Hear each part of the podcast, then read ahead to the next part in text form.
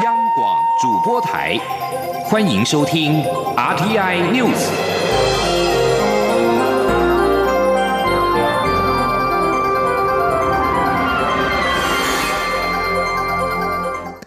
各位好，我是主播王玉伟，欢迎收听这节央广主播台提供给您的 RTI News 新闻。首先带您关注。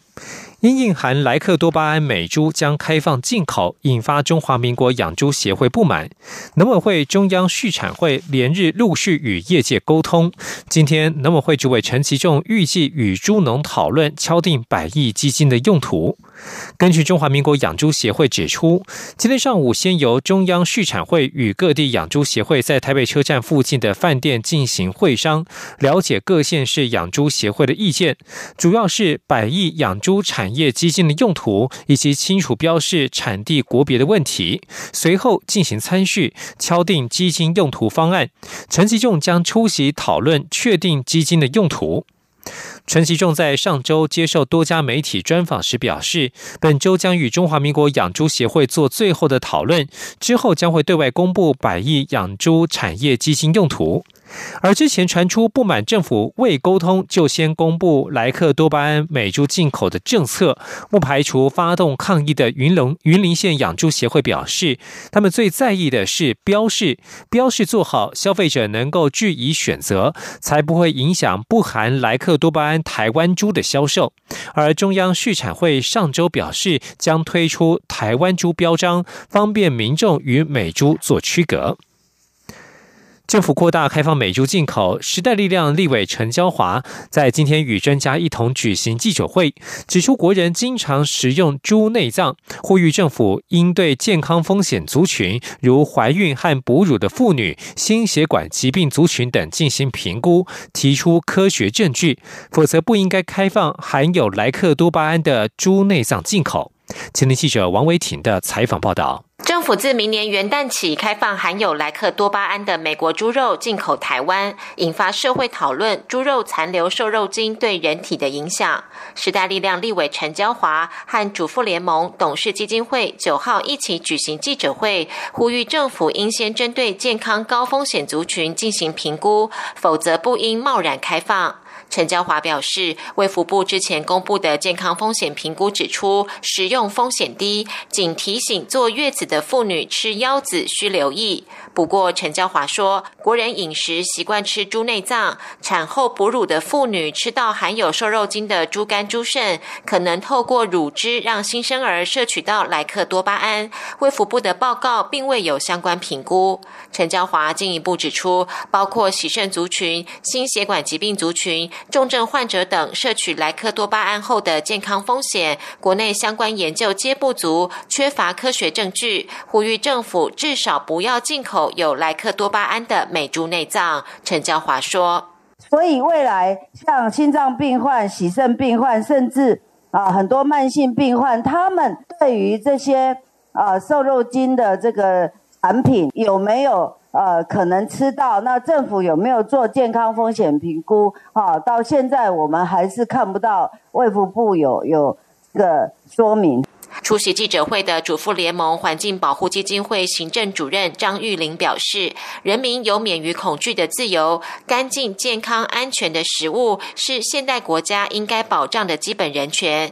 他说：“当多数人民反对瘦肉精，政府不能把健康权当作政商利益的筹码。”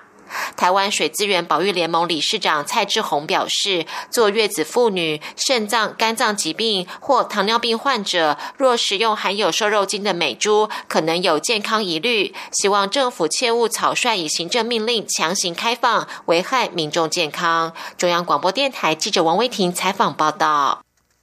继续关注外交动态，东非国家索马利兰驻台代表处今天上午正式揭牌，由外交部长吴钊燮、索国驻台代表穆姆德主持，台索关系就此迈入新的篇章。两国都强调共享自由、民主、法治等价值，期待未来持续共创互利互惠的合作关系。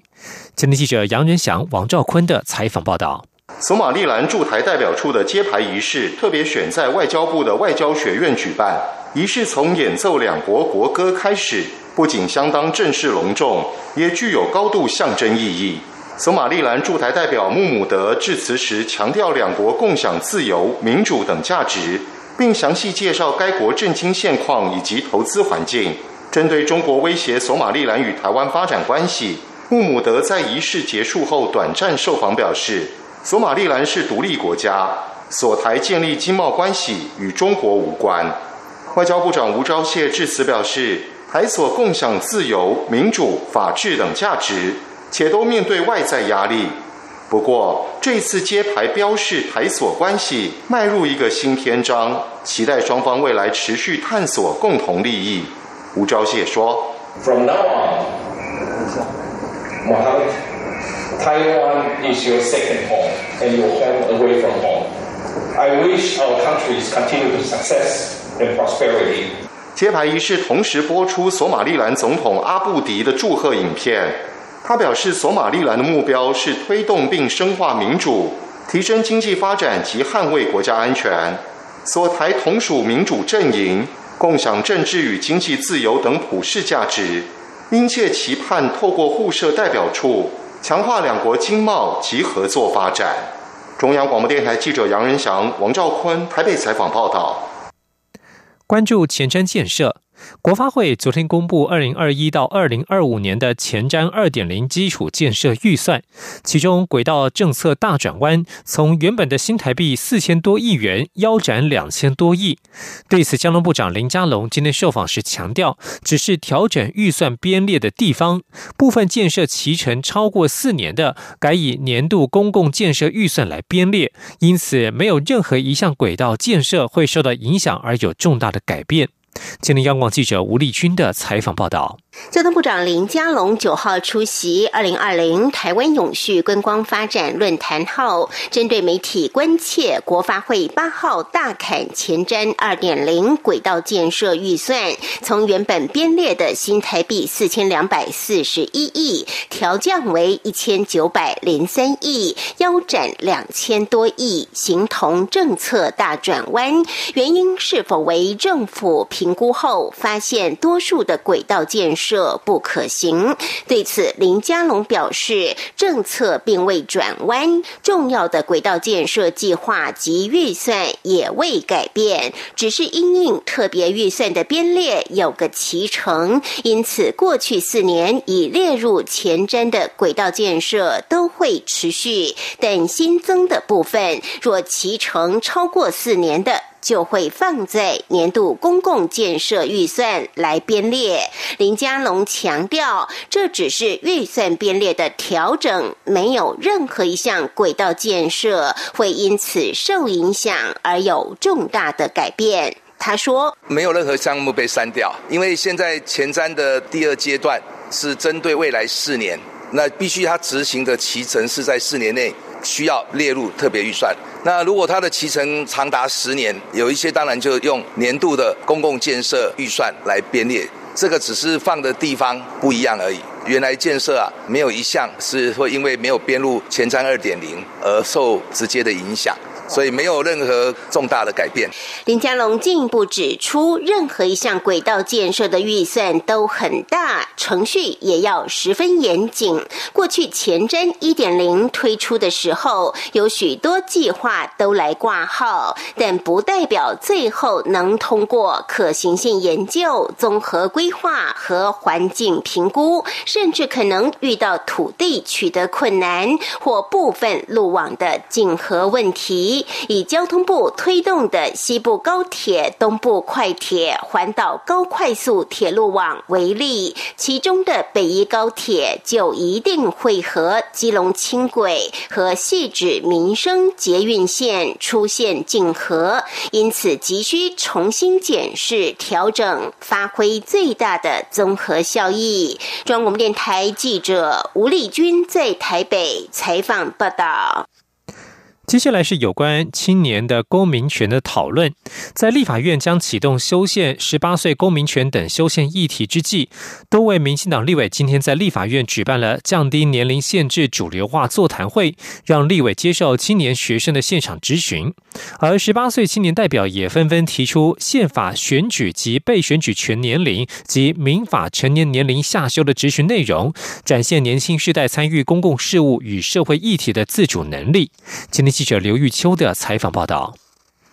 为还权青年，十八岁公民权推动联盟、民进党立委洪生汉、周春米、苏巧慧与赖品瑜共同筹办降低年龄限制主流化座谈会，让由人民投票选出的立委接受青年学生的现场质询。青年代表就选举权及日常生活中各种法定年龄下修的议题提出质询，架势十足，展现青年世代参与公共事务的热忱与自主。其中，正大外交学系一年级学生郑新怡。关切青年租户与开户等年龄限制是否有下修空间？接受质询的立委周春米则指出，过去立院已排审过民法成年年龄调降的修法，房屋部已做好准备并提出修法草案。他乐观预估此修法不会有太大阻力，下个会期就能完成相关修法。不过郑兴怡也追问执政党是否有决心一致支持让修法通过？质询火力全开，让被询的立委周春米一度招架。不住，请问你有没有信心能够让民进党六十一席次的立委都能够投票支持，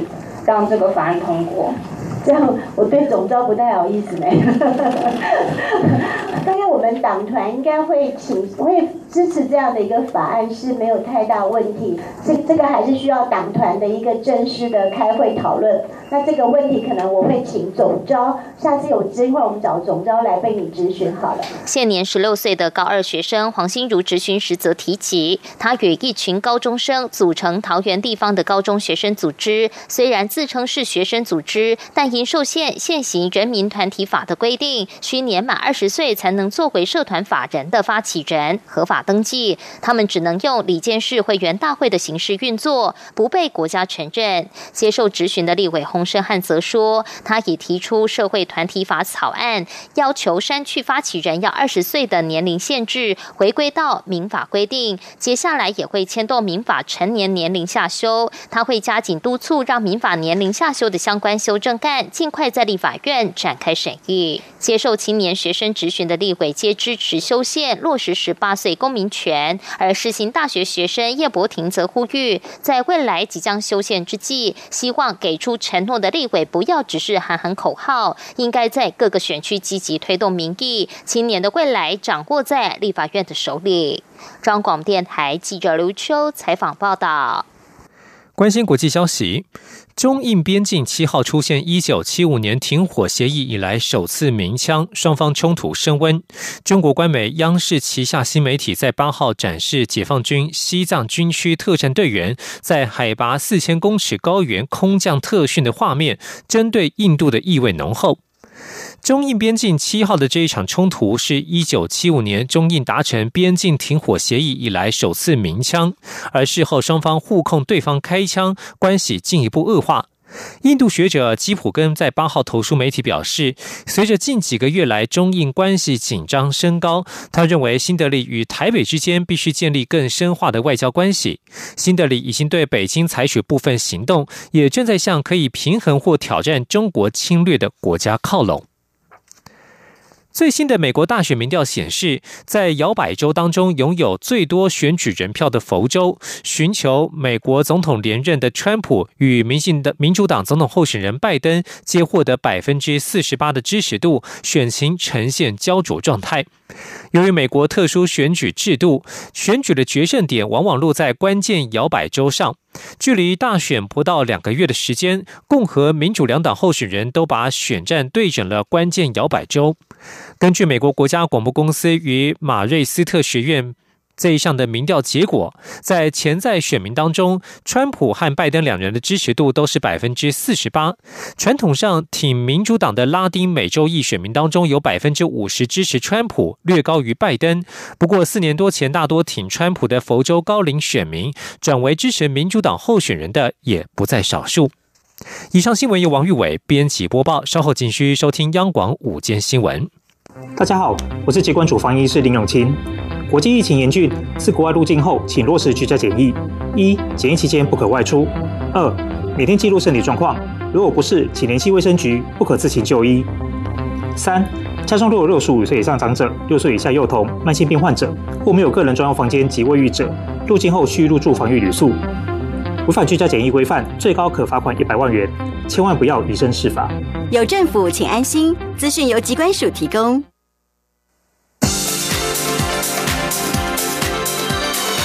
这里是中央广播电台台湾之音，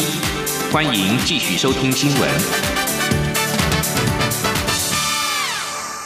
欢迎继续收听新闻，我是陈怡君。针对了不孝国家队厂商进口中国口罩混入台湾的实名制口罩，经济部长王美花在今天指出，将会要求进口的医疗、非医疗用口罩都必须要申请输入许可，以利后续的流向管理。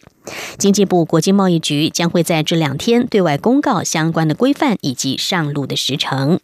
记者谢嘉欣的报道。口罩国家队成员佳利科技进口中国口罩，并混入政府征用口罩，引发国人忧心。这些不合格口罩在市面流窜，将暴露在疫病风险之下。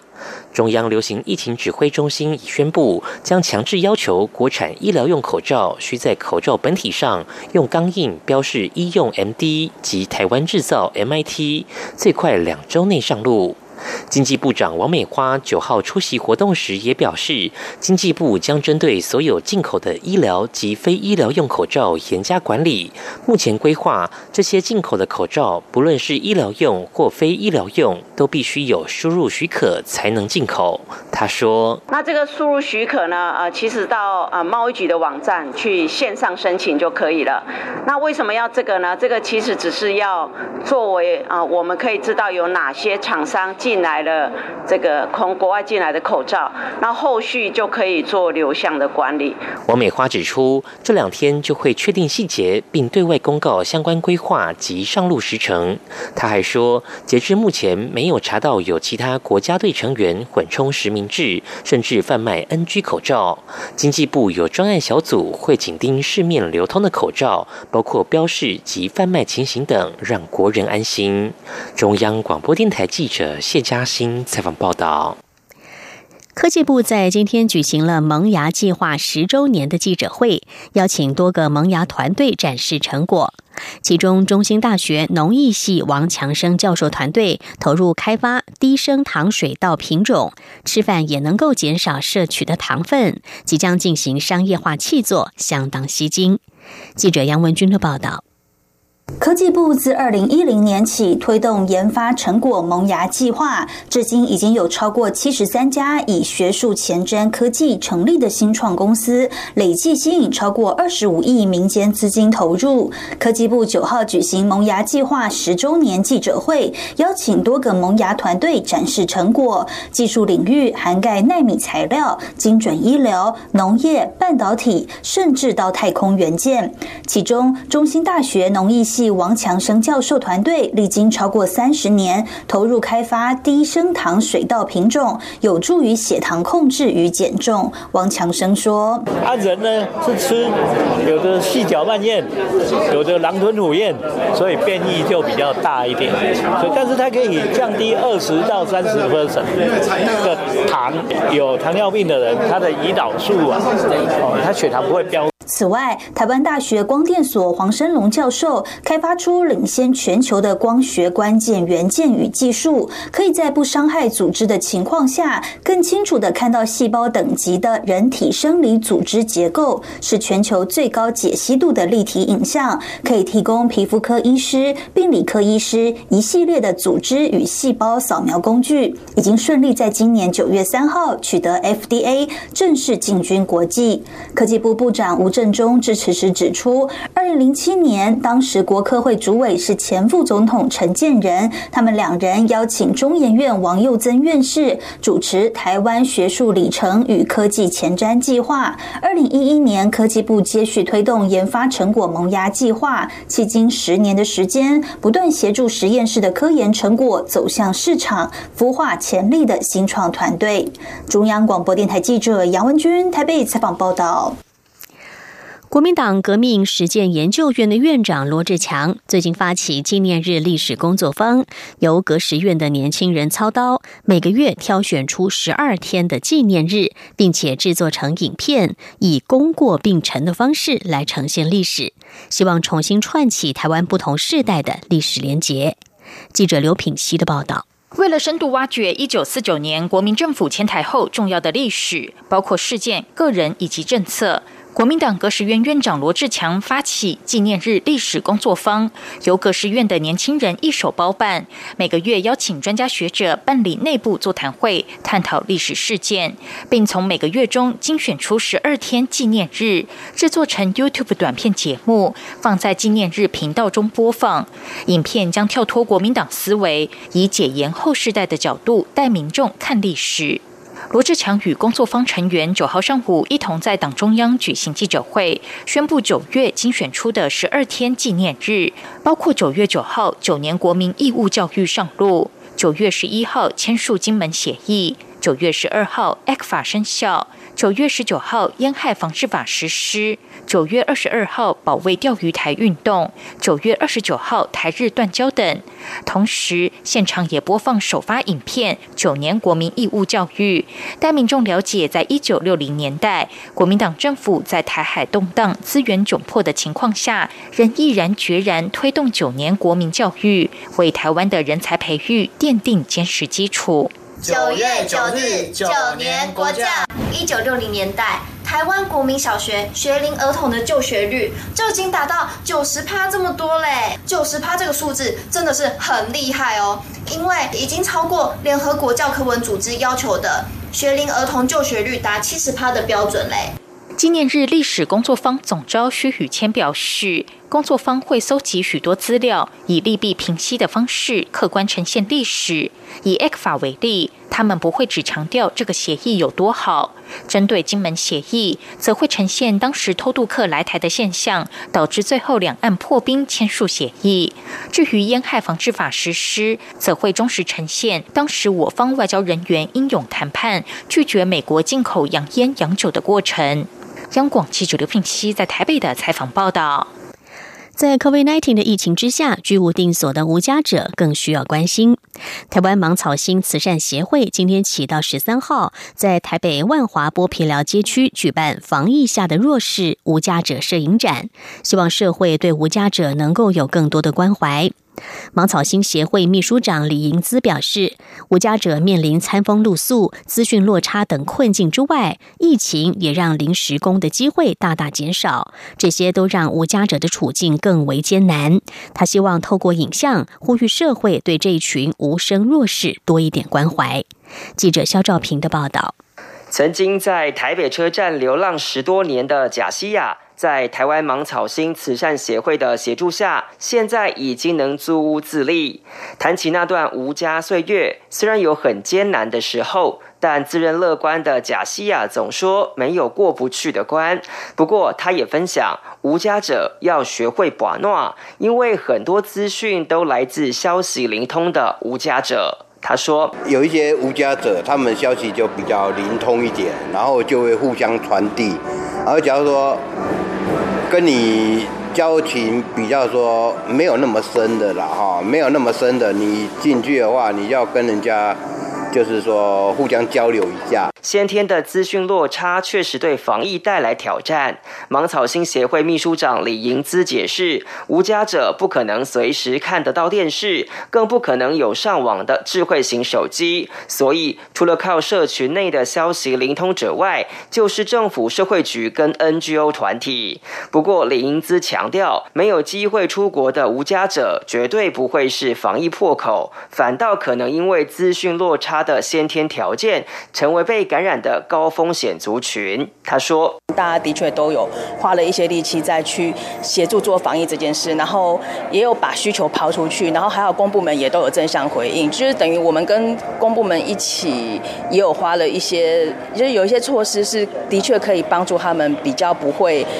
被这波疫情影响太大。对，就是包括像从刚从前面讲的物资补给到一些资讯。”李盈姿也说，防疫可以在家休息，但无家者却被迫露宿街头，而疫情又冲击临时工作机会，生活变得更加辛苦。他说，调查了两百个无家者里面，平均的月收入是六千多。但是如果把有工作，因为有些人是没有工作，那把有工作的人全部，呃，那。呃，做抓出平均数的话，大概会落在八千多。但其实不管是六千、八千，都是很低的。对，所以其实以这样子的收入来讲，那就是延伸到下一个议题，就是那这样的收入的人怎么租房子？为了让社会了解无家者在防疫下的处境，芒草心协会在台北万华剥皮寮历史街区于九号到十三号推出摄影展，希望社会能帮助无家者创造就业机会，安然度过疫情冲击。中央广播电台记者。肖兆平采访报道。而在中国，北京当局八号盛大的举办全国抗击新冠肺炎疫情表彰大会。在此同时，有更多的网友涌入了已故医师李文亮的微博悼念，自发表彰这名疫情的吹哨者。李文亮因为罹患俗称武汉肺炎的 COVID-19，在二月七号过世。疫情爆发之初，他曾经因为在网络上谈论不明原因肺炎，提醒医疗人员注意，而遭到警方的训诫。相较于官方表彰大会的庆功意味，从八号至今，网友在李文亮的微博留言，纷纷针对李文亮过世而无法参加疫情表彰大会抒发。也有人留言说，希望这个微博账号一直都在，因为没有人有权利推倒这十几亿人的精神哭墙。目前，李文亮生前的最后一篇贴文的留言已经超过了一百万则。而在境外的社群平台上，则有网友呼吁不要忘记，在疫情当中，因为想报道真相而传出失联的中国公民记者方斌和陈秋实等人。澳洲与中国关系持续恶化，随着两名澳洲籍记者撤离中国，澳洲外交部长潘恩公开的警告，提醒澳洲公民不要前往中国，以免在当地遭到任意拘留。根据澳洲金融评论报网站八号的报道，潘恩表示，目前在中国的澳洲公民正在暴露于遭遇任意拘留的风险当中。他也向澳洲公民发出警告，现实不应该前往中国。虽然连续有澳洲记者成为中国当局下手的对象。但潘恩在接受澳洲金融评论报的访问时表示，澳洲不会针对在澳洲的中国记者采取报复的行动。他说，报复不是澳洲的做事方式。至于中共的官媒《环球时报》今天早上则是报道，最近澳洲情报部门人员悍然突袭搜查中国驻澳洲媒体记者的住所，还长时间盘问记者，强行扣押记者的电脑、手机等，并要求记者不得对外报道搜查的情况。澳洲与中国关系恶化，继拥有澳洲籍的中国环球电视网主播程磊上个月在北京遭到当局拘留之后，澳洲广播公司驻北京记者伯特尔斯与澳洲金融评论报驻上海记者史密斯都收到中国警察的约谈通知，两人随即分别进入了澳洲北京大使馆和驻上海领事馆求助。在经过五天的外交交涉之后，两人在七号逃离中国，八号返回澳。州，捷克参议院议长维特奇访台，影响了捷克与中国的关系。捷克知名钢琴制造商佩卓夫也因此丢掉了一笔来自中国总值五百三十万捷克克朗，大约折合新台币七百万元的订单。根据捷克媒体今天的报道，捷克亿万富豪科马瑞克听闻到消息之后，宣布要出手接单。他说要力挺佩卓夫钢琴，也要力挺议长维特奇访台团所代表的价值观。根据报道指出，科马瑞克表示，他和妻子同意把钢琴捐给捷克境内的学校，让这些乐器成为捷克骄傲和凝聚力的象征。科马瑞克说：“捷克是成功的国家，更重要的是，捷克是自由的国家。”他以这个小小的举动来提醒同胞这一点。佩卓夫钢琴对科马瑞克的慷慨表达了感谢之意，还说十分欣喜这批钢琴将会进入捷克的校园。根据美国富比士官网，现年五十一岁的科马瑞克身价大约三十八亿美元，今年他的身家高居捷克第三。针对俄罗斯反对派领袖纳瓦尼遭到神经毒剂攻击一案，继联合国人权组织呼吁俄罗斯进行独立调查之后，七大工业国集团 G7 外交部长八号也要求俄罗斯迅速找出并且起诉毒害纳瓦尼的元凶。G7 外交部长联合声明提到，国际要求解释这起骇人听闻的中毒案，将持续密切关注俄罗斯如何回应。以上 T I News 由陈怡君编辑播报，谢谢收听。